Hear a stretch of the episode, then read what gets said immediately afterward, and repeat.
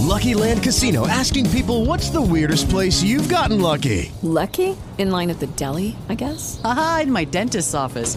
More than once, actually. Do I have to say? Yes, you do. In the car before my kids' PTA meeting. Really? Yes. Excuse me, what's the weirdest place you've gotten lucky? I never win and tell. Well, there you have it. You can get lucky anywhere playing at LuckyLandSlots.com. Play for free right now. Are you feeling lucky? No purchase necessary. Void where prohibited by law. 18 plus. Terms and conditions apply. See website for details. With Lucky Land slots, you can get lucky just about anywhere. Dearly beloved, we are gathered here today to. Has anyone seen the bride and groom? Sorry, sorry, we're here. We were getting lucky in the limo and we lost track of time. No, Lucky Land Casino, with cash prizes that add up quicker than a guest registry. In that case, I pronounce you lucky. Play for free at LuckyLandSlots.com. Daily bonuses are waiting. No purchase necessary. Void where prohibited by law. 18 plus. Terms and conditions apply. See website for details. En este episodio conversamos con Rosa Oviedo, mamá, maestra y escritora, con más de 30 años de experiencia en educación. Tocamos infinitos temas que sabemos que les encantará. Quédate y escucha.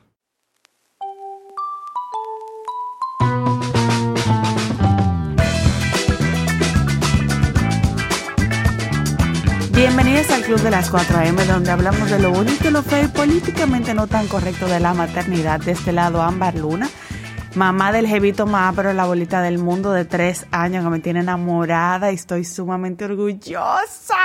Señores, su primera evaluación del Zoom Schooling y le fue súper bien.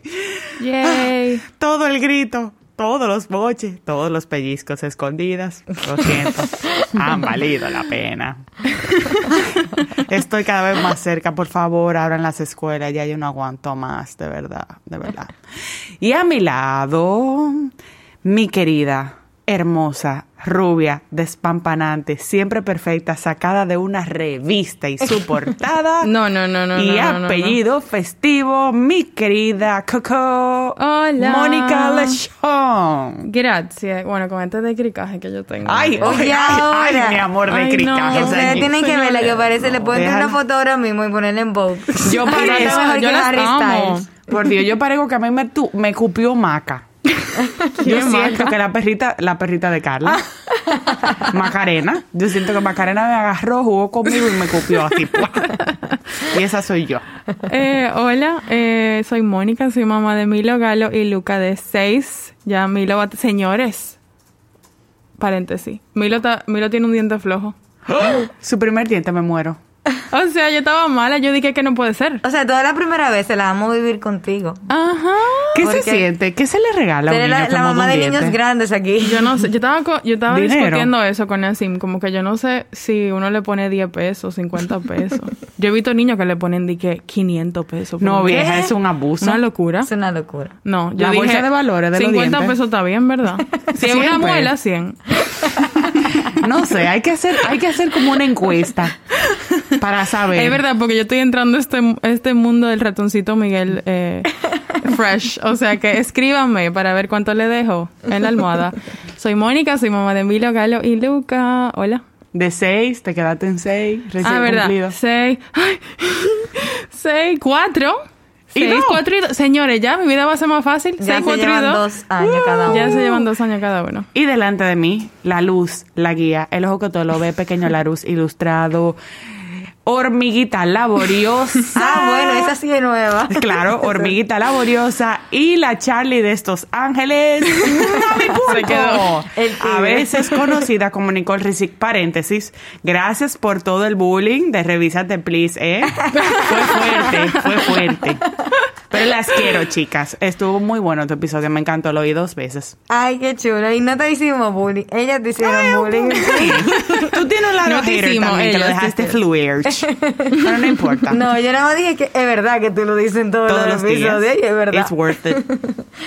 No, Nicole Rizek de este lado, mamá de Javi y Milo, de cuatro y dos añitos. Y nada, súper contenta porque ustedes saben que este episodio es traído a ustedes gracias a el Scotia Bank, Scotiabank. donde qué? cada día cuenta. Oh, yeah, Yes. bebé. Y además de que cada día cuenta, tenemos un diente flojo. Tenemos eso de verdad hace que tu día cuente. Mi, mi día ya contó por eso. Señores, Antes de empezar, yo creo que ¿Alguien tiene un tantrum? Yo tengo uno, ya yo lo mencioné. ¿Cuál? Por favor, los Que abran los colegios. Pero es que de verdad, mira, un partido político de este país hizo una actividad masiva. Se abrieron los cines, se abrieron los, Los bares, bares. se abrieron los restaurantes. ¿Y los colegios? Sí, una locura. Mira, el domingo O sea- nosotros volvimos a la playa y nos paramos eh, en un bar eh, donde un amigo mío estaba haciendo unos hamburgers. Yo ni siquiera sabía que era un bar. Yo pensaba que era como un local, que él tenía su carrito. Y yo fui, by the way, buenísimo los hamburgers. Lo voy a subir al Instagram. Eh, y cuando yo voy, señores, se lo juro, como 70 gente sin mascarilla dentro de un local. ¿Qué? Y yo... Sin mascarilla. Yo estaba súper desubicada. Sin mascarilla. Friqueada. Y yo estaba, yo estaba aquí ya. Yo como que los colegios están cerrados y esto está pasando. O sea, de verdad, de verdad, a título personal, señor, yo quiero decirle al señor presidente, o sea, yo creo que o totoro o tobaca, como dice el dicho. O sea, es injusto que solamente de la primera infancia se habla que son un foco de contaminación. Señores, los niños donde usted lo pone ahí se queda. Quien le lleva la infección al niño es el adulto, no al revés. Entonces, es necesario. Vamos a estar claro que en base a educación, este año escolar le va a pasar por encima a todo el mundo. Porque ¿cómo tú puedes pretender que un niño eh, aprenda? Hay muchos voice notes de papás quejándose. No le está ni siquiera tiempo a escribir, a analizar, a adentrar en, en su Señores, yo sí el me reí con esos voice notes. Pero son verdad. Pero es da verdad. pena, pero da pena. Claro, uno se ríe, pero es verdad. O sea, hay que hacer algo. Tú sabes que en Francia cerraron todo menos los colegios. ¿En serio? Me encanta esa, esa perspectiva. Bueno, señores, ¿cómo le decimos a Ámbar? Te Te entendemos, te apoyamos y nunca te juzgamos. Y hablando de esto, porque empezamos con un tantrum que tiene que ver un poco eh, con los temas que vamos a tratar en el día de hoy. Eh, Rosa tiene, acaba de sacar un libro. Ya cuando salga este episodio va a haber salido, eh, va a ser publicado el libro. Eh, sumamente interesante, Rosa. Háblanos un poquito de, de esto. Bueno, pues seis principios para educar, que he dicho que es una experiencia más que un libro. A propósito de esta, este diálogo que ustedes están teniendo sobre si los niños entran o no a la escuela, eh, qué pasa con tener los niños en casa y todas las cosas que tenemos que hacer como familias, como padres, desde el que los niños no han participado en este proceso. Muchos de ellos no tienen la información, muchos de ellos simplemente escuchan a los papás, hay que quedarse aquí, el gobierno dijo esto, pero las familias no hacemos ese proceso de diálogo con ellos para que sepan que van a estar en confinamiento. Y esas decisiones que tienen que ver con como país, como ustedes dicen, o sea, no es tan fácil tener a un niño de primaria eh, sin el contacto físico, no es tan fácil tener a un niño del nivel inicial sin el contacto físico. Ellos la van a tener, lo necesitan, es natural. Y entonces, pues, de muchos gobiernos han decidido que no van a traer los niños a, los centros educativos. A propósito de eso que ustedes estaban diciendo. Seis principios para educar, pues bueno, es una, una propuesta de seis cosas que yo creo que son fundamentales que un papá y una mamá sepan para estar con, eh, poder criar a sus hijos. Y, y yo creo que el, nom el nombre es seis principios, seis reglas para educar. Seis principios para seis educar. principios para educar. eh, y abajo dice desde Conecta. conectando con el corazón de tu De tus de hijos. tus hijos, ¿verdad? Y es. esa y esa parte eh, porque me, me da me, me, me da la impresión de que ok, te voy a dar los tips o te voy a dar eh, las, las guías, pero esa parte emocional y, eh, y, y como de conexión con tu hijo debe ser eh, sumamente importante para tú poder llegar a educarlo, ¿verdad? Sí, por ejemplo, estabas planteando que el niño se le flojó un diente. Sí. Ah, en este momento eso es doloroso. Eh, eso es más que simplemente poner el dinero debajo de la... Es algo que a él se le desprende y que él no entiende y que su lengüita comienza a tocar. Sí, se pasa el día entonces, entero. Con la Eh, lengüita en el diente. Así es. Entonces, mamá necesita y papá hacer conexión con él, de que él, de que ese niño sienta, yo te entiendo, yo sé lo que te está pasando, eh, que pueda a, a lo mejor comer cosas frías porque es doloroso e incómodo, ¿entiendes? Es ese saber lo que el niño vive en cada una de las etapas para conectar con él. Eh, muchos de nosotros, eh, por ejemplo, una de las cosas que, aunque soy educadora, tengo muchos años en- en- de experiencia en educación y soy mamá, de, al igual que ustedes, ya mis hijas son grandes, ah, están en la universidad, pero eh, me doy cuenta cuando veo mi experiencia de hija, pienso en cuántas veces mi mamá estuvo desconectada de mí. ¿Cuántas veces mamá no conversó conmigo las cosas que tenía que conversar y cometí tantos errores por no estar, tener esa conexión? Y por eso la invitación es, hagamos esta experiencia, vivamos esta experiencia y podamos eh, aprender cómo conectar, porque hay que aprender a conectar. Y con sobre todo ahora en esta etapa que precisamente todos estamos en modo supervivencia y no necesariamente estamos muy conectados. El tema de educación, señores, vamos a estar claros, vamos a ser sinceros, vamos a hacer un mea culpa. Usted lo que quiere es echar para adelante y que el muchachito le preste atención, usted no está conectado con lo que usted está haciendo con su hijo. O sea, uno hace breves momentos de conexión, por ejemplo, Mateo que está ahora con el tema de trazar las letras, yo me conecto con él cuando me impresiona algo que yo pensé que su cabecita No lo a sus tres años no era capaz de hacer, pero después uno pasa las cosas porque tú lo que quieres es que él esté sentado, que preste atención, que haga bien la clase, que responda a las cosas, pero realmente uno no está conectado en las actividades con los hijos. Y a veces es una palabra tan sencilla, pero es complicado conectarse. Yo o creo sea, hay que que hacer, sí. hay mucho mindfulness, el vivir el ahora, el momento. Sí, pero muchas veces pasa que tal uno cree que, que uno está conectando, pero realmente no. O simplemente uno piensa que el niño debe de saber algo que realmente no lo va a saber hasta que tú no se lo expliques de una manera que él se sienta relacionado. O por ejemplo, eso, eh, ese ejemplo del diente, como que cuando él vino donde mí y me dijo, "Te- tengo un diente flojo, yo lo único que hice fue, ¿qué? Tú eres un niño grande, como que me emocioné y... Yo le hubiese como preguntado, ¿dónde te caíste? no le expliqué, o sea, yo no le expliqué el ¿O no le preguntaste si te duele, dónde, cómo estás? Yo le, pre- yo, le, yo le pregunté, ¿te duele? Y él me dijo, no, y estaba jugando con el diente con la lengua. Pero eso fue lo único. O sea, yo no, yo no le, yo no me senté a explicarle que eso pasa, que los dientes se caen y que te van a salir los dientes, ¿cómo se llama? Nuevos. Lo- eh, lo- se cae el de leche y queda el definitivo Y- después, que no sé cómo se llama. yo simplemente le dije como que, ay, tenemos que ir a la dentista, tú eres grande, qué chulo, ¡guau! Le hice una bulla.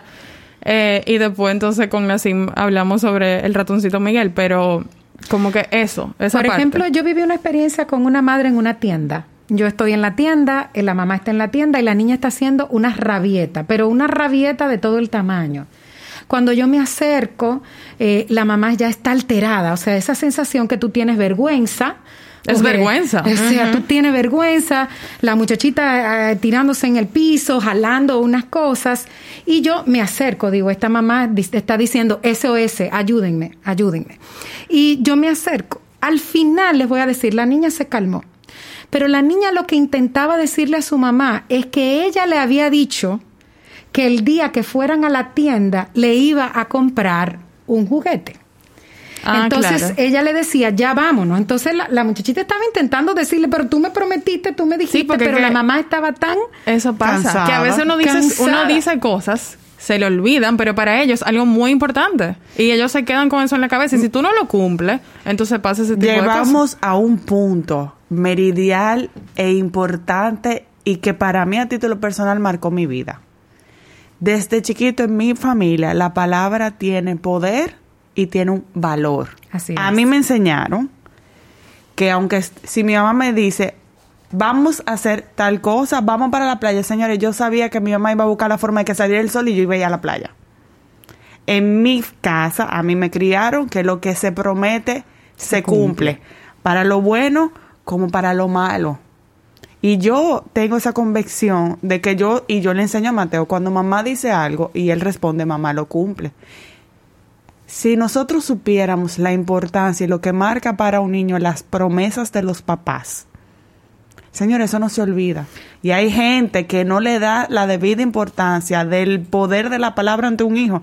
Si tú dices que yo no puedo con fulano, señores, la palabra tiene poder. Si tú estás diciendo que tu hijo va a ser un tirano, hermano, va a ser un tirano. Así porque es. tú lo estás decretando. Y la- todas las veces que pasa que uno, sin querer, amenaza, como que si él no se calma, si tú no te calmas, tú no vas a ir para la piscina. No vas a ir para la piscina, pero al final, ¿qué tú vas a hacer? ¿Lo vas a dejar? No, tú te lo llevas. Entonces él se va a quedar con eso. Mami dice que no me va a llevar, pero él ya me va a llevar. Claro, el- tu, tu palabra comienza a tener mentiras y medias verdades. Exacto. Entonces nosotros nos preguntamos por qué como adultos nosotros decimos tantas mentiras. Y es porque nosotros hicimos un proceso de construcción día a día, sin querer. No es que ningún papá, ninguna mamá dice, ahora voy a mentir y le voy a enseñar. No, no, no. Le es voy a enseñar eso a mi hijo. Exacto. Es que poco a poco tú fuiste diluyendo It is Ryan here, and I have a question for you. What do you do when you win? Like, are you a fist pumper?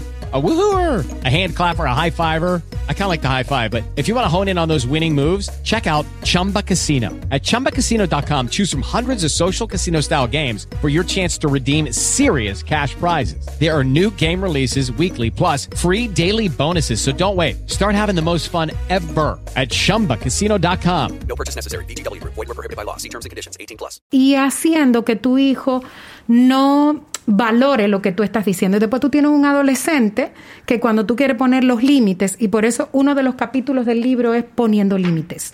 O sea, pero ¿por qué? Porque allá afuera se lo van a poner. Eh, allá afuera. Alguien le va a decir eh, eso no es así o va preso o una de las cosas que pasa es cuando no hemos conectado. Yo hoy veía un video de un joven que eh, ha estado metido en las drogas y él pues compa- compartía su testimonio. Y yo decía y él decía cómo sus padres no estuvieron conectados con él entonces, si nosotros no comenzamos desde el embarazo, desde la primera infancia, y no importa, o sea, si ya tienes un hijo adolescente, eh, comienza a conectar con tu hijo, comienza a escuchar, a prestar atención. Nunca es tarde. No, yo sé que estamos como afanados, tenemos muchas cosas, trabajo en la casa, o sea, de verdad, las familias me llaman y yo digo, wow, hay familias que están eh, viviendo situaciones muy difíciles. Yo ahora mismo estoy atendiendo seis familias que sus hijos están entre los 7 y los 10 años y han hablado de suicidio. Oye, eso Ay, es no. gravísimo. Wow. Gravísimo. Entonces estamos teniendo niños que están solos, que se sienten solos, que mamá está trabajando. Yo no estoy diciendo que el culpable o la culpable es el papá o Y la que el mamá. que- adulto puede que no le dé atención ni le dé valor a eso que estás diciendo. Porque dice, tú eres un muchacho, ¿qué problema tú tienes? Ah, eso caballa, tú no sabes lo que es problema. Exactamente. Entonces ahí comienza la situación cuando el niño entonces le dice, eh, yo sentí esta, este deseo de, o por ejemplo, matar al hermanito, o yo sentí el deseo de tirarme, eh, yo sentí el deseo de tirarme por la ventana del carro, ese tipo de cosas que son graves y que tienen que ver con la conexión de... eh, Claro, conectar. porque yo creo que de- desde el punto de que el niño tenga ese pensamiento y te lo diga, han pasado muchas cosas. Muchas cosas. O antes de que el niño tenga ese pensamiento. Entonces, ¿cuáles son el tipo de, de, de alarmas que uno debe de, de estar pendiente de que un niño está pasando por una situación así? para uno empezar a conectar. Eh, yo creo que las pataletas, eh, el apartarse, hay indicadores. Tú como mamá El aislamiento. Vas, eh, vas mirando. Él prefiere estar solo, ya está trancando la puerta, está actuando de manera irritante. O sea que tú dices, oye, la mecha está corta, como uno dice. Entonces tú comienzas a ver esas cosas y lo que te está diciendo es, presta atención, ojo, aquí está pasando algo. Y y yo sé que es la cotidianidad, una mamá llega, eh, bueno, tiene tres niños, pero tiene que trabajar en la calle, pero tiene que atender al esposo, pero el esposo tiene una demanda, o sea, todo, todo lo que nos pasa como mujeres. Claro. Oye, todo lo que nos pasa. Pero la idea es conecta en la cotidianidad y es un poco las herramientas que, que, que trabajo en, en- en el libro y es conecta en la cotidianidad. O sea, en los espacios de comer, en los espacios de levantarse. No te vayas de la casa ni, ni llegues sin saludar. Hay cosas tan simples como dar un beso, saludar, sino Un que abrazo. es cotidiano. Tú llegas, llegaste, pones la cartera y, ah, ah, ah, y comienza a hablar con la nana. ¿Y qué fue lo que me pasó? Pero no te detuviste a decirle, te extrañé, cuéntame cómo te fue. Y tenemos hijos, por ejemplo, y tenemos un conglomerado y no saco un espacio para cada hijo, porque cada hijo es individual, cada hijo tiene unas características diferentes y necesito necesidades. y necesidades diferentes y ellos tienen que saber Sí, y tú eres una mamá diferente con cada con hijo. cada hijo. A mí Eso- me gusta mucho eso que tú y Nassim hacen, de sacar tiempo personal para cada hijo. O sea, un día para Luca, un día para Galo. Y aunque sea en un día, aunque sea Camilo. 10 minutos. Sea, Sí. 10 minutos contigo, 10 minutos contigo y 10 minutos contigo. Y los demás tienen que saber que estos son Que los este 10 es minutos. tiempo, este exacto, es el este es el tiempo de Lucas, ¿A el tiempo partir de de Milo. cuándo podemos empezar a hacer eso? Por ejemplo, yo que tengo uno, tú que tienes dos, eh, ¿cómo uno introduce? Mira, este es el día de, de mamá y Mateo. O este es el día de Milo, este es el de Galo, este es de Luca, o este es el de Milo y el de Javi. No, yo creo que eso también se puede dar eh, natural, de- Natural. dependiendo de la dinámica de la familia. Me pasa, por ejemplo, que al Javi se ve más grande que Milo y Milo todavía no, por ejemplo, no está entrenado con el del pañal completamente y eso. Su papá se lleva a Javier al trabajo y entonces los sábados. Y él lo ve como algo tan de ellos dos. Eh, que uno diría, ay, pero está excluyendo al otro, no está excluyendo No. al otro, simplemente le está dando aten- la atención particular que él necesita en ese momento. Y para él es la gran, o sea, él jura que él trabaja en esa oficina. Él dice, mis socios son papá, gogo. eh, ¿En serio? Sí, porque es familiar la empresa. Y entonces, sí, eh, y, y por ejemplo, una vez le dijeron a él, uno de los, de los, del tío, estaban todos reunidos los socios y le dije y yo lo llamé por FaceTime en ese momento y le dijeron de que nada más falta tú y él se quedó con eso en la cabeza y en la noche me dijo mamá yo tengo que ir al trabajo mañana porque ellos me dijeron que nada más faltó yo. Ay, Dios mío, qué belleza. ¿cómo? algo especial que él tiene con su papá Claro. y que en su Exacto. momento Milo tendrá otra cosa será el fútbol será eh, alguna actividad extracurricular Eh, pero nosotros por ejemplo algo que, que me pasó hace poco. Yo, yo, o sea, te- tengo que admitir que estoy luchando con una pequeña obsesión con el celular. Y eso es algo como que yo a veces me doy cuenta y me siento súper mal de que eh, llegué del trabajo y como quiera, llegué del trabajo y como quiera estoy pendiente a esto. Y, y no necesariamente, o sea, me ha pasado eh, que a veces ja, mi, mi niño me está diciendo algo y yo ni siquiera lo escucho. Y mi esposo me echa boche, pero que te dijo tres veces, mamá, ¿me entiendes? Y yo como que, ay, sí, que sí, yo qué. Eh, porque también yo veo el celular como una forma de trabajo también eh, en, cierto sentido. Y, y mi esposo dijo, oye, ya, apagamos todo. Y entonces a las 7 de la noche apagamos todos los los equipos electrónicos, todo el mundo lo soltó y lo dejó a un lado. Y hicimos, hicimos un círculo de que, que cada quien tiene que decir lo que más le gustó de su día. Y entonces ahí cada uno comparte lo que, lo que le pareció. Que, pa- que casi siempre para mi hijo es, jugué con mis legos. Y es como que tú juegas con tus legos todos los días, pero ok. Eh, y al final eso creo que fue una, eh, una dinámica que implementamos que nos ayudó a conectar con ellos. Porque a veces estamos ahí y, y no estamos presentes. O sea, no, cuando no estamos ahí, no estamos ahí. Y cuando estamos ahí, no estamos presentes. Entonces, Exactamente. eh, creo que eso es algo que, no- que afecta a todas las madres hoy en día. y a los Claro, padres. Y no importa si es pequeñito, los niños eh, que, ah, saben, o sea, comienza, es una dinámica, tú tienes uno de dos, de cuatro, y le puedes decir al de dos, ahora voy a estar, tú vas a estar con tu papá mientras yo estoy aquí eh, con, con, ¿cómo se llama tu niño grande? Mil, el grande Javi. Javi. Entonces tú vas, vas haciéndolo y es poco a poco, ellos van aprendiendo, ellos van aprendiendo la dinámica, como de repente esa dinámica de poder dialogar, pero sí creo que debemos estar pendientes también de las emociones. Hay un día en que tú tienes, eh, que tienes ira, que estás enojado y tú no sabes por qué estás enojado. Y, y es bueno preguntarle, ¿te sientes enojado? ¿Estás enojado? ¿Por qué estás enojado? Y ayudar al niño a identificar el enojo e inclusive hasta técnicas de cómo bajar el enojo. Por ejemplo, ahorita decíamos, eh, comentabas que, que tu hijo pues entra en un... Muy feliz. Uf, en, en un... Estoy hiper. Entonces como también, o sea, wow, te veo muy feliz. ¿Qué tal si respiras? ¿Qué tal si te tranquilizas? Ay, ay, ¿Qué tal ay, si yo hago mea culpa. Yo, por ejemplo, cuando él está molesto y yo sí le digo, vamos a respirar y ya aprendió. Pero cuando él está feliz, que yo sé que uno como mamá tiene que enseñar a sus hijos a regularse, pero es que yo me lo disfruto. Ok. Porque Excelente. es que me, me disfruto, aunque para mucha gente puede ser incómodo. Pero yo me disfruto cuando él se pone así, tan feliz. O sea, yo me disfruto cuando él me muerde, porque tú ves como que la felicidad no cabe en su cuerpo. Y yo le digo, concho, él va a ser carajito poco tiempo. O sea, Claro. Lo que y uno ha que- perdido la capacidad de ser genuinamente feliz. Así como Javi te dijo, hoy es el mejor día de mi vida y mañana va a ser el mejor día de mi vida. Claro. Uno tiene que volver a esos inicios. Uno olvidó eso. Claro, lo que pasa es que él, acuérdate que las emociones que él está planteando, a lo mejor, bueno, se emociona, como tú dices, puede que muerda en su emoción, pero no siempre está contigo.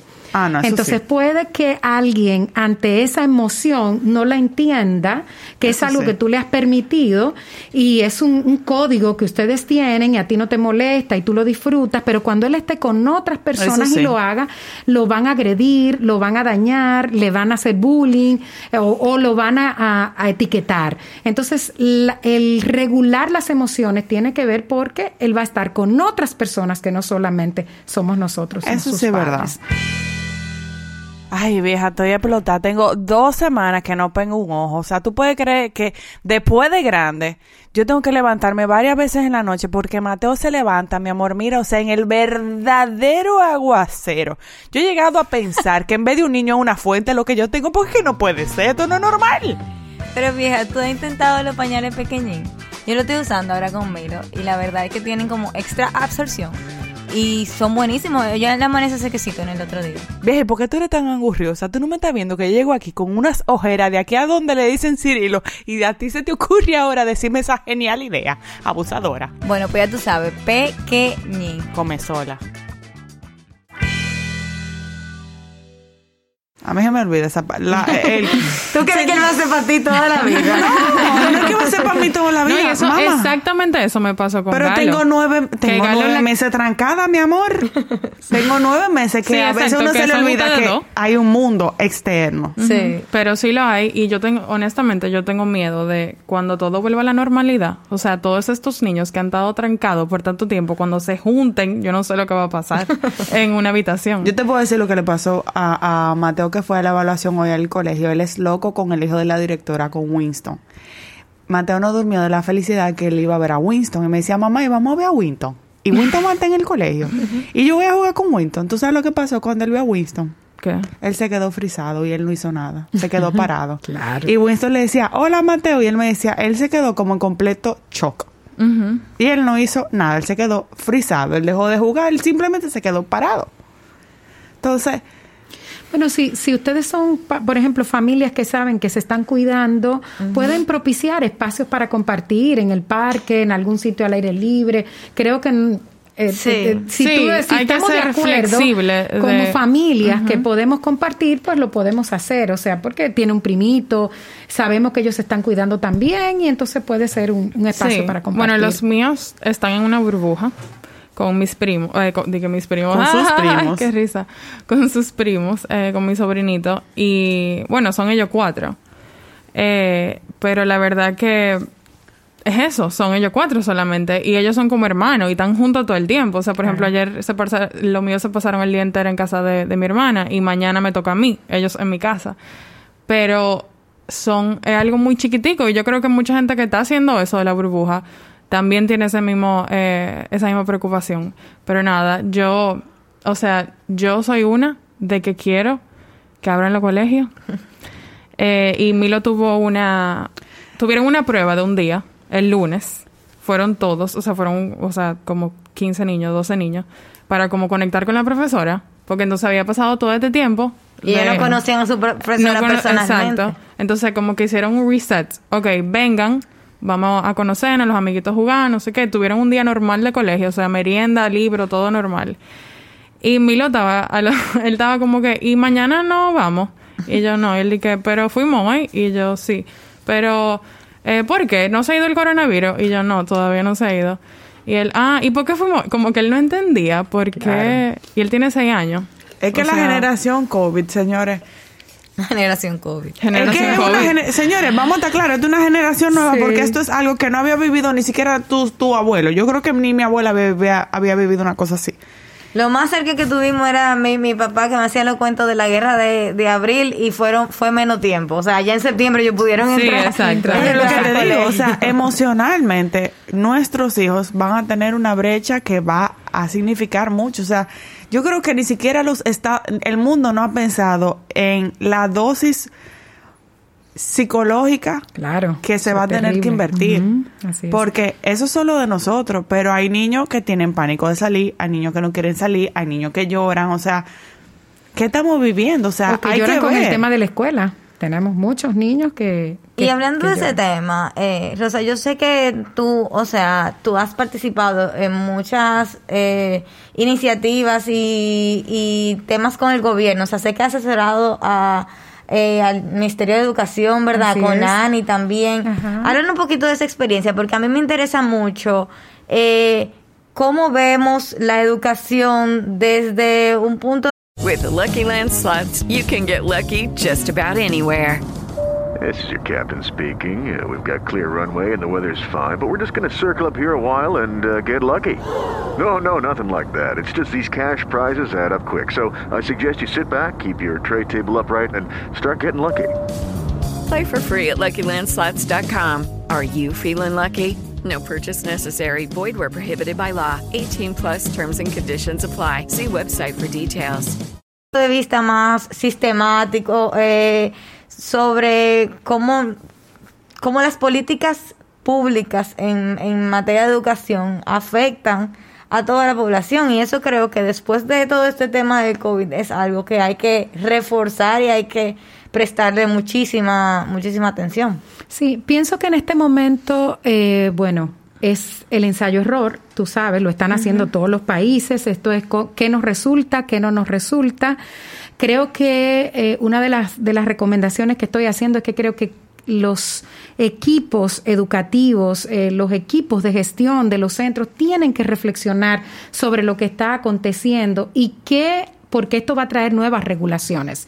Esto, esto hay que sistematizar la información y ver qué es lo que va a cambiar. Como ella decía, la- esta generación COVID, qué va a cambiar a nivel del sistema educativo.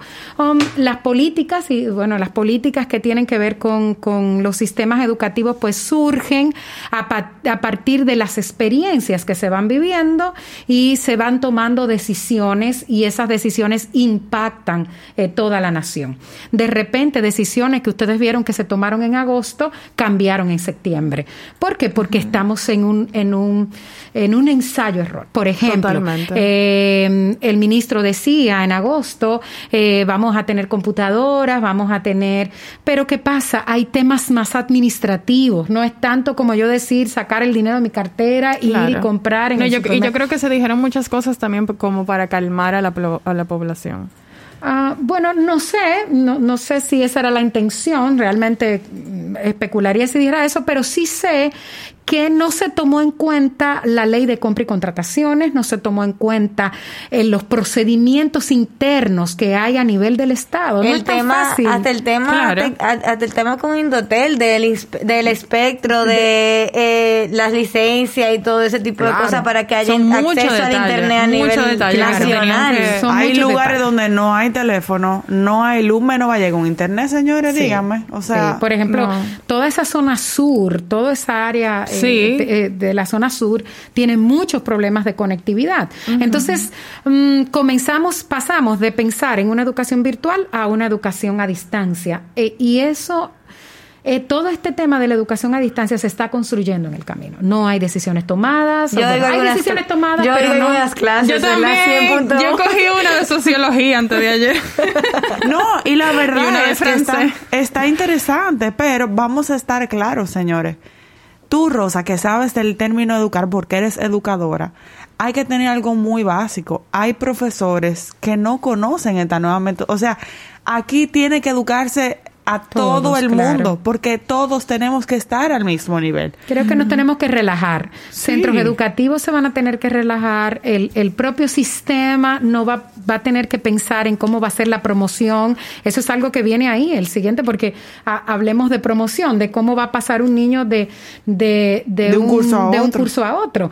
Bueno, la población que está en colegios privados no tiene problema, porque ha estado activo y hasta, pero ah, di- dime qué va a pasar con la gran mayoría Sí. de niños y niñas del país. Claro. Eh, estamos hablando de, Que es lo más importante ahora mismo, o sea, Exacto, que ujú. ahora mismo no están teniendo. ¿Cómo vamos a hacer la promoción? Hay muchas preguntas que vamos a tener que construir las respuestas, que a eso le llamamos políticas eh, educativas, o sea, con esas decisiones que hay que tomar que impactan a toda la población. Y bien tú dices que, o sea, l- quizás los colegios privados no tienen esa, e- e- esos inconvenientes porque han tenido eh, los recursos para tener su propia plataforma, han podido educar a los eh, en el verano a los profesores Sí, y, y algo tan eso. sencillo que como sus estudiantes tienen internet o tienen la seguridad de tener la Exacto. herramienta. Pero realmente, esa otra parte de la población que es la mayoría, mi miedo es que cualquier avance en educación que se ha tenido en los últimos años se pueda perder.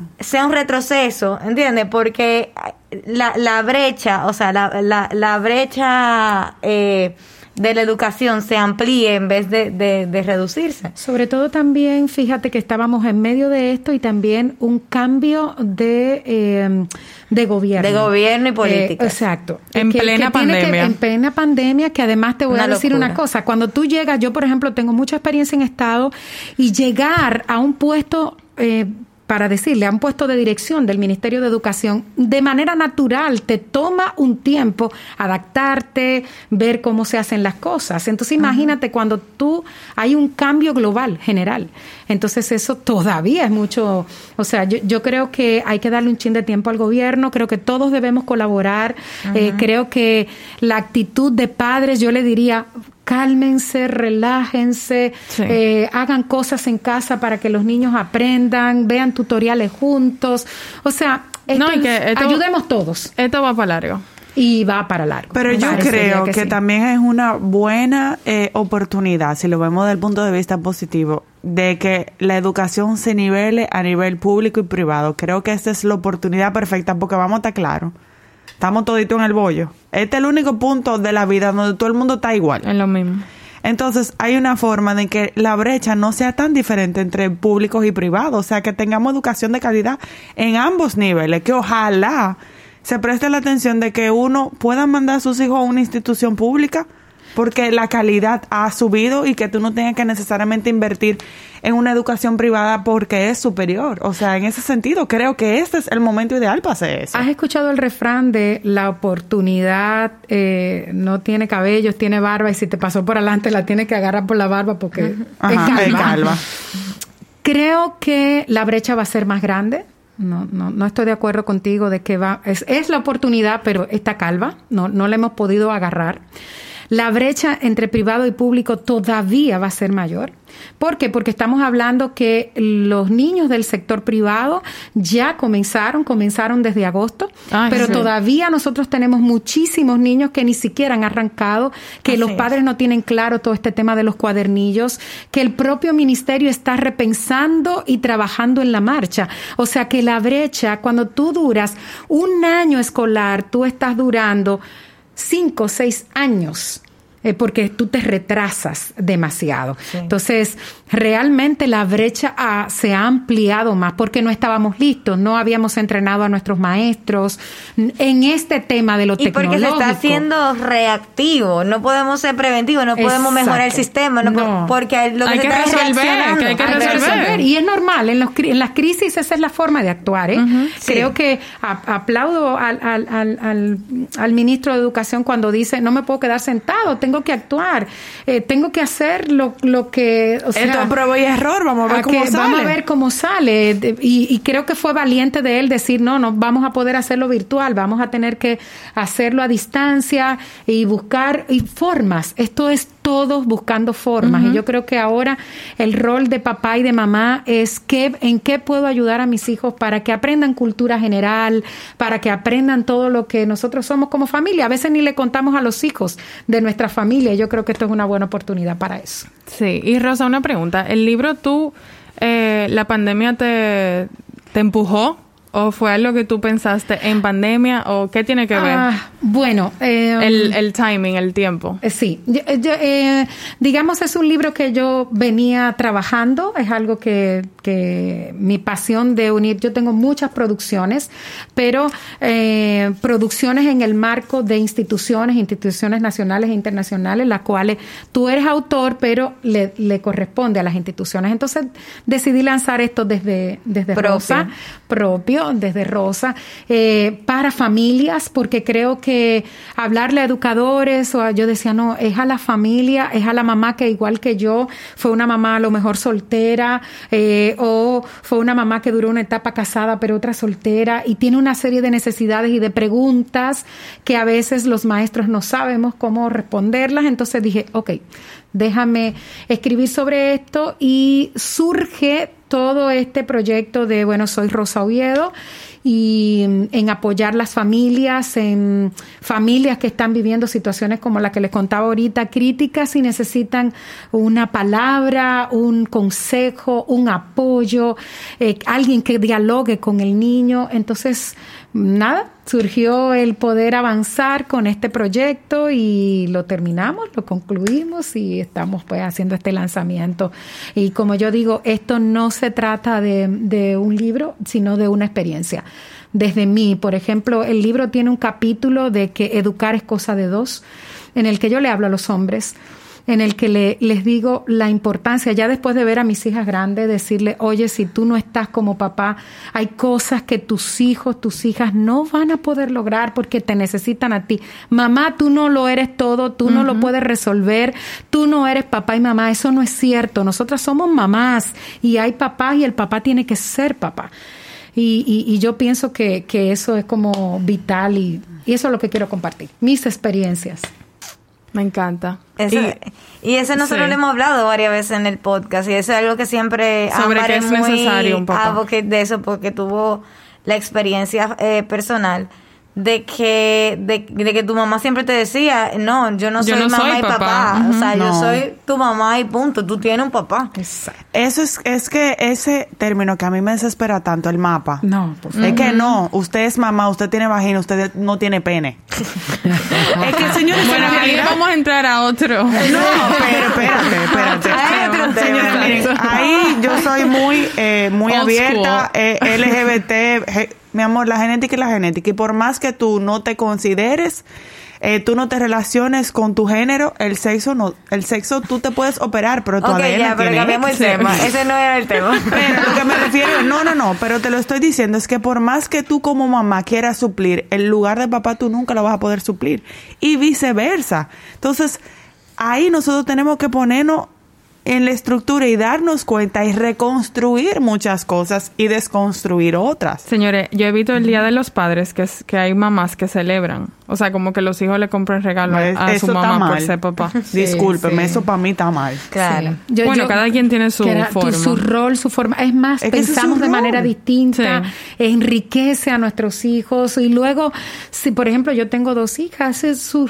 su decisión de relación de pareja va a estar marcada por la relación que tuvieron con su papá. Entonces, óyeme, no, yo soy mamá y estoy de acuerdo y le digo a todos los hombres, si hay algún hombre que esté escuchando esto, te digo, óyeme, hombre. 3%. Este, no importa, ese 3%, es más, inclusive mujer, dile a tu esposo que escuche esto. Oye, hombre, hay un hijo que, que necesita de ti, el poder que tiene el hombre en, en las relaciones con los hijos. Oye, nosotras le hablamos y ellos dicen, sí, ahora, chicos minutos. Así Yo no sé lo que pasa, pero esa paternidad, eso, eso tienes que entregárselo a tu hijo. Yo creo que eso es vital. Eso es así. Y yo creo que muchas mujeres, eh, como que por hasta por resentimiento propio, sobre todo cuando, cuando hay un tema de separación difícil. y todo eso.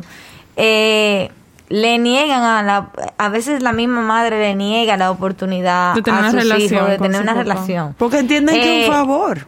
no, y porque, por ejemplo, no están Castigan de acuerdo, también. quizá, exacto. Primero, exacto. lo- lo- castigan a la persona que le hizo daño, por ejemplo. Pero no saben que le están haciendo más daño a su A sus hijo hijos, que a esa persona. Y que, y que eh, tú dices, no, pero es que no le va a dar alimento, es un descuidado. Bueno, tu hijo también tiene que vivir esa experiencia. Él tiene que vivir la experiencia del padre y tú puedes, por ejemplo, ponerle a lo mejor una mochila con comida, o sea, mira, la mochila te eché con fle, pero no evitarle, no, no, no podemos evitarle a nuestros hijos que vivan la experiencia de papá. Y Si eso eres- lo hablamos en el en un en varios episodios atrás cuando hablamos del tema de la ansiedad en los niños que la invitada Paola, Paola Flaquer, Flaquer. Paola lo decía, tú no puedes evitarle a tus hijos vivir las experiencias, sean positivas o negativas, pero ellos tienen que vivirlo porque, de- señores, de, de ahí es que uno aprende. Sí, uno no lo puede mantener en una O por ejemplo, a No. veces nosotras como mujeres eh, tenemos una relación de culpa con nuestros hijos y conectamos con el corazón de ellos a través de la culpa. Y entonces eso es Diste en el clavo. terrible. Ding, ding, ding, ding, ding, ding. Eso es terrible. Cuando tú conectas con tu hijo a través de la culpa, lo complaces en todo. Eh, No pone entonces, límites. No pone límites y estás todo el tiempo manejando culpa. Hay que el divorcio o hay que no, es que yo no le doy tiempo. Y No, sí, no. y lo conviertes en una víctima. En niño. una víctima, exactamente. Entonces luego tenemos adultos que actúan como víctima y nosotros fuimos responsables cuando en la crianza de nuestros hijos. Y hay que tener en cuenta, señores, que el abandono de X o Y da consecuencias. Hay estudios, o sea, no hay una relación directa, pero se ha encontrado, por ejemplo, en el caso de hombres que son violentos y hay abusadores, hay una relación de una historia de abandono. No es que todos son así, pero se ha encontrado una estrecha Sí. relación. Los abandonos, o sea, papá y mamá son necesarios. Y hay que conectar y hay que, aunque uno quiera eh, tenerlos en una burbuja, eso que tú estabas diciendo, noso- y en el mismo Patreon lo hemos visto, cómo yo creo que se ha hecho cultural el criar desde la culpa. O sea, nace un hijo y automáticamente nace otro que se llama culpa. Entonces tú tienes dos siameses, uno que tú ves, otro que no. Entonces el niño de carne y hueso y la culpa que está pegada. Desde la barriga. A mí Sí. me pasó desde la barriga. Desde yo- que yo vi ese- esos dos palitos, ya yo estaba, me sentía cul- Yo culpable. les recomendaría a las mujeres que están escuchando esto, oye mujer, siéntate y piensa en esto. O sea, piensa, ¿qué es lo que me da culpa? ¿Por qué yo estoy sintiendo esta sensación? Para que puedas ir a la causa.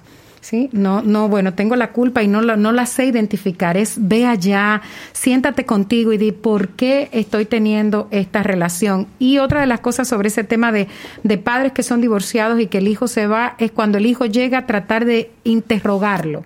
Entonces el niño vive esta tremenda ansiedad de que tengo que informar aquí y allá y me convierto en un calier.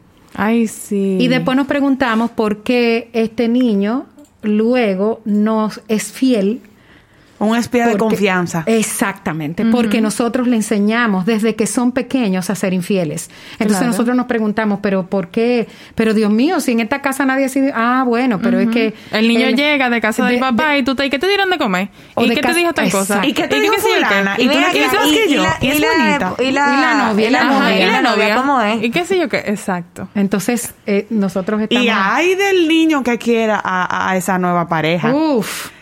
Y ese nunca va a ser tu mamá. O ese nunca va a ser tu papá. Ay, qué horrible, señora, Mi no se amor, le pero es que eso pasa. Sí, Eso sí. pasa, bebé. Pero es un, es un poco, eh, yo entiendo porque tú tienes esa sensación, wow, o sea, está ocupando el lugar que... Sí, pero piénsalo y no se lo diga a tu hijo. Exacto. A lo mejor háblalo con tus amigas. Exacto. Y no con el, yo creo que para eso estamos las amigas, que Exacto. nos decimos de todo. Esa- y acabamos con ese hombre. Pero cuidadito dónde lo haces, porque si el niño está escuchando que tú hablas con tu mamá, con tus amigas, con las hermanas, eh, yo estuve en una reunión con adolescentes y un adolescente decía, lo que más odié con mi mamá es cuando se reunía con las hermanas y hablaba de mi papá. Uf. Ay, claro. Ella O sea, a veces uno no piensa que no, que ellos están jugando. No, ellos están ahí jugando y nosotros estamos tomándonos unos traguitos, un happy hour y estamos ahí. No, ¡uy! ellos, escu- ellos escuchan todo. Hay una frase que dice eh, Jorge Morillo, mi terapeuta, que para mí es todo y todas deberíamos imprimirla, es que no le hable, tú tienes que hablarle de su papá o de su mamá como que es el peor, el, el el mejor papá o la mejor mamá del mundo. No porque ellos se lo merezcan, pero tu hijo se lo merece. Exacto. Tu hijo se merece que tú le hables la mejor forma de su papá y su mamá, porque más adelante él va a crear su concepto. Sin decirle Pero mentiras. no porque Sin decirle mentiras. pero exacto. no porque esa persona se lo merezca, pero tu hijo se lo merece. Claro. Y eso me lo enseñó mi mamá. O sea, mi mamá me enseñó a mí, o sea, siempre me han hablado, ustedes son el resultado de un gran amor. Yo amé mucho a tu papá, tu papá las amó mucho a ustedes porque mi mamá me decía, si yo te hablo mal de tu papá, yo te estoy diciendo que el 50% tuyo no sirve. Porque tú eres 50% tu mamá, 50% tu papá. Eso y es esas son cosas que nosotros tenemos que tener en cuenta porque eso afecta a los hijos, señor, y eso saca. Eso y al final, totalmente. uno cuando crece, el que saca factura es uno. Porque tú te sientes y tú le dices, fulano, dime, ¿qué es lo que es? ¿Por qué tú no tuviste? Ah, no, que mira, no me cuento una historia porque ya yo lo viví. Dime, ¿qué fue? Yo Los creo hijos que- sacamos que factura. La propuesta es haz un plan Claro. sobre qué tú quieres, cómo quieres bendecir la nueva generación, cómo tú quieres cuando venga el futuro. De verdad que yo disfruto mucho cuando mis hijas pues ven, escuchan estos programas o ven esto y ellas cuando me, me hablan, wow, yo digo wow. O sea, Lo yo creo bien. que ellas, por ejemplo, me dicen, wow, mami, qué bien lo que estás diciendo. Qué Eso lo hiciste conmigo. Eso se tiene que sentir increíble. Exactamente. Entonces yo creo que eso es como la nueva generación te lo va a agradecer. Y miren, tengo todas las dificultades que tenemos cuando, porque cada edad tiene su dificultad. No crean que esto es con los dios. Ustedes dicen que, ay, cuando crezcan, tú dices que ahorita yo decía, uy. No, eso, es- eso es verdad. Lo de mientras más grande, problemas más, grande- grandes. Problemas más grandes, porque Ay, ahorita ustedes saben. entran a la universidad, lo invitan a fumar, lo invitan a tomar alcohol y tú tienes eso ahí y No eso... estoy lista para esa Uh, conversación. ¿Entiendes? Entonces cada etapa, cada momento va a traer sus propios temas y en cada etapa tienes que conectar Necesito con tus un trago después de eso. wow. Yo que pensaba que mi reto ahora mismo era. O de repente cuando ya tus hijos están grandes que te dicen, ah, bueno, mira, eh, eh, yo voy a tener relaciones sexuales y tú dices, ¡ah! Yo quiero hablar de esos temas. O te va a llevar una novia. Yo sí que no estoy ¿qué? preparada para eso. Más pego con novia, no bueno, me ya, muero. ya Nancy, mi esposo, me tiene preparada. Él dice que, que, que cuando yo tenga novia, ellas van a venir a la casa a dormir. Que él no quiere que se vayan de que para un motel, no sé qué, que ellas van para mi casa. Dile a Nassim que me abra un cupo en su terapia, por favor. Que me Porque él, él ahí. creció en Francia y en Francia era súper normal. O sea, el- ellas tenían novias a los 14 años y las novias hacían pijama party en la casa de los novios. normal. A los 14. Mira, mira, ah, Marguerite, no sé, que no la dejan de salir, yo creo. Échale fresco. Hasta los 18 Yo diría que cada, fa- o sea, como, mira, yo creo que esto es un tema que cada uno según lo que sus principios. Yo creo que cada familia tiene que caminar según sus principios y, y mostrarle a sus hijos eso. O sea, yo creo en esto, yo no creo en esto. O sea, eso es como ser coherentes ser coherentes. Puede que tú estés planteando eso, pero más adelante, cuando estés ahí, Cuando en sea la- exacto, la verdadera la realidad. situación, eh, entonces tú tienes que decir, "Yo realmente creo en eso, realmente me voy a sentir cómodo con esto. Entonces No. es como Yo ¿qué siento es que me está dando COVID en este momento. Me estoy infectando. ¿Qué, qué yo creo como familia? ¿Qué yo creo? Yo, por ejemplo, tengo mis concepciones y la comparto con mis hijas. Y cada una, pues, actúa de una manera distinta bajo esos principios. Pero yo les digo, esto es lo que yo creo y, y lo hago desde, desde mi amor hacia ti. Y- y que me- quiero lo mejor para ti. para ti. Entonces, yo, yo pienso eso, de si como papá nosotros conectamos, nosotros no somos amigos de nuestros hijos, yo eso se lo digo siempre a los papás, tú no eres amigo, los amigos toleran, los amigos dejan pasar todo, pero yo no le puedo dejar pasar Y algunas yo creo cosas. que ahí hay un problema. Cuando las mamás quieren conectar demasiado, entonces se quieren volver mejor amiga. Y, oh, y se sienten orgullosas de decir, no, porque yo soy la mejor Y amiga. ella me cuenta hija". todo a mí, A sé todo yo mí. qué. Eh, no, realmente no cuentan todo. Y yo, y sí, y yo le digo a mis Nunca hijas, yo, van a contar no, todo. no, yo tampoco le conté todo. Y o sea, yo no tampoco. quiero que me cuenten todo, Ese ni honestamente. quiere tampoco. Exacto. Mi mamá me dijo que siempre hay que tener una amiga mayor que tú que tenga un poco de conocimiento con la que tú puedas contarle cosas que puedan implicar algún riesgo, que te dé una buena solución. Fue muy bueno crecer con una hermana mayor. Exacto. Sí. Igual sí, nosotros tenemos que estar atentas a, la- a los indicadores y conversar. Hay cosas que hay que conversar. Porque es una cosa, conectar significa, eh, o sea, cuando tú conectas, tú te ganas la confianza de tu hijo. Así es. Y, pero Sí. eso no significa que te vayan a decir todo. O sea, tenerte confianza no necesariamente significa que tú vas a tener toda la información en todo No, momento. eso es sincericidio, bebé. eh, no, Sincericidio. Eso yo, es yo sincericidio, lo que no. quiero es que cuando le pase algo, que ellos me llamen a mí. Que se sientan Sí. cómodos con decírtelo. Eso, eso para mí es como, eso yo le puedo decir mi orgullo con mis hijas. O sea, cuando ellas están en riesgo, por ejemplo, mi hija pequeña tiene novio y, y ella conversa conmigo algunas cosas, me dice, mami, tengo miedo en esto, ¿qué, qué hago? O sea, eso es para mí el valor. Que les Porque- respondo, no sé qué, ese tipo de Exacto, cosas. es, es como, y a veces le digo a ella, wow, no tengo respuesta de eso. ¿Qué, qué te parece si llamamos a fulano? Que O creo vamos que a pudiera- investigar juntas. Vamos a hacerlo. O sea, ¿por qué? Porque... eh, y ella se ríe mucho cuando ella me dice, no mami, tú eres mi-". No, no, no, yo no soy tu amiga. No. Tienes que buscarte una amiga, oye, es que hay que buscarse, tienes que tener tu amiga. Es Yo- verdad, porque, entonces después no va a haber límite. No, no, no. Es que yo, si me dices algo que no estoy de acuerdo, te voy a decir, oye, Exacto. suelte eso, que eso no está bien. Incluso yo estaba viendo Gil- Gilmore Girls. Yo no puedo decirlo. Gilmore Girls. El programa favorito de Christian. Exacto. Rory. y, y Rory, eh, bueno, la hija, es una, es una mamá y una hija, es una teenager, y ella en una, como que se sale con su novio y llega a su, se queda dormida y a las bueno. 5 de la mañana. Dean, Ay, bello. buenísimo. Y llegan- Jesús, hello, Dean. se levan, se quedan dormidos sin querer y se levantan y ella, ay Dios mío, no sé qué, mami me va a matar. Llevan, llegan a la casa y la abuela de ella estaba en la casa que se había quedado ahí esa noche y la abuela le estaba peleando a la mamá, ¿cómo tú dejas que tu hija llegue a esta hora, estas son horas, que sé yo qué, qué tipo de trabajo que tú estás haciendo como mamá, que sé yo qué? Y la mamá defendiendo a la hija y la hija oyéndola de lejos. Y la mamá diciendo, ella es súper responsable, seguro fue que le pasó algo, un accidente, yo estoy súper preocupada, yo estoy segura que ella no hizo nada malo, que sé yo, qué sé cuánto.